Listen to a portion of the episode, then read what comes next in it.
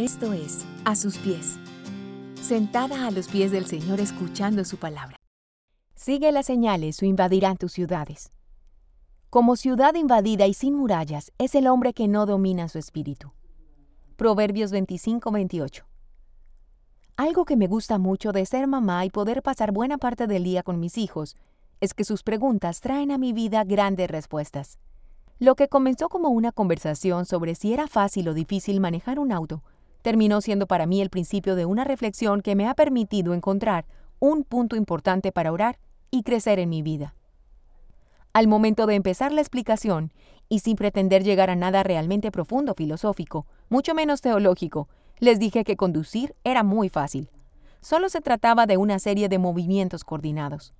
Pero les advertí que era realmente difícil conducir con otros en la vía, ser capaz de anticiparnos a lo que otros conductores van a hacer para evitar un accidente. En ese momento, también les aclaré que teníamos una herramienta útil, las señales de tránsito, grandes y visibles, cuya finalidad era mostrarnos qué estaba permitido y qué no cuáles eran los límites necesarios y a tener en cuenta para que el tráfico vehicular no fuera un caos completo donde cada quien hace lo que quiere y como puede. Mi hijo entonces concluyó, nos limitan lo que podemos hacer para que finalmente sí lo podamos hacer. Sin límites no podríamos manejar.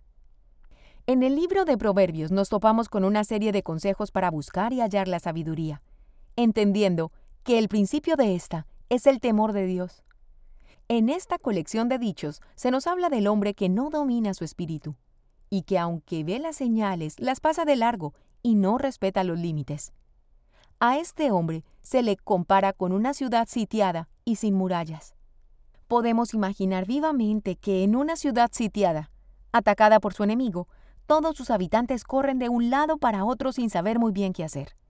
Algunos se esconden, otros lloran, otros se defienden y todos ven cómo se queman y se vienen abajo sus casas y se roban sus tesoros. Esta es una imagen fuerte y devastadora. Y la Biblia nos dice que una persona sin límites termina justamente arrasada, desolada y sin tesoros. Los límites son necesarios en la vida. Sin límites no hay seguridad y se pierde la responsabilidad.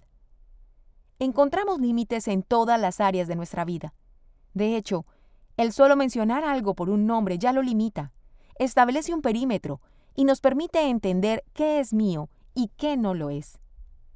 Cuando los bebés comienzan a gatear, están extendiendo sus límites, quieren tocarlo todo, probarlo todo, y no conocen las consecuencias de sus actos.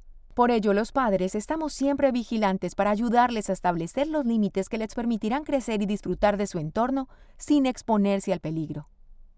A medida que crecemos, es necesario establecer otros límites, determinar qué cosas haremos y qué no, qué pueden hacer otras personas a mi alrededor y qué tanto permito o no que esto me afecte.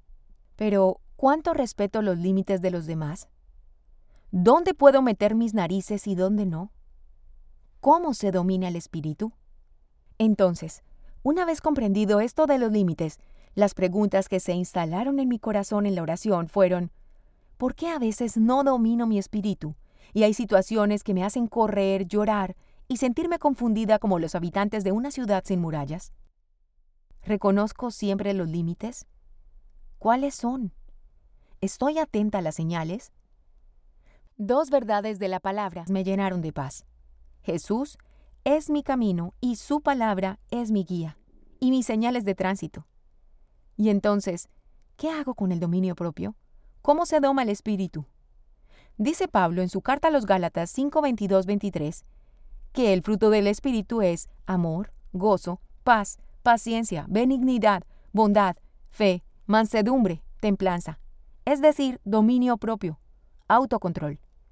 Esto significa que todas esas características son resultado de una vida piadosa y depositada en Cristo podemos confiar que es cierto, que entre más nos sumerjamos en Cristo, entre más amemos la sabiduría, como es la invitación de todo el libro de Proverbios, estaremos más llenas de su Espíritu Santo y seremos capaces de ver claramente los límites que nos permitirán soportar los ataques del enemigo con unas murallas fuertes y resistentes, y no en un caos de emociones descontroladas y sin propósito.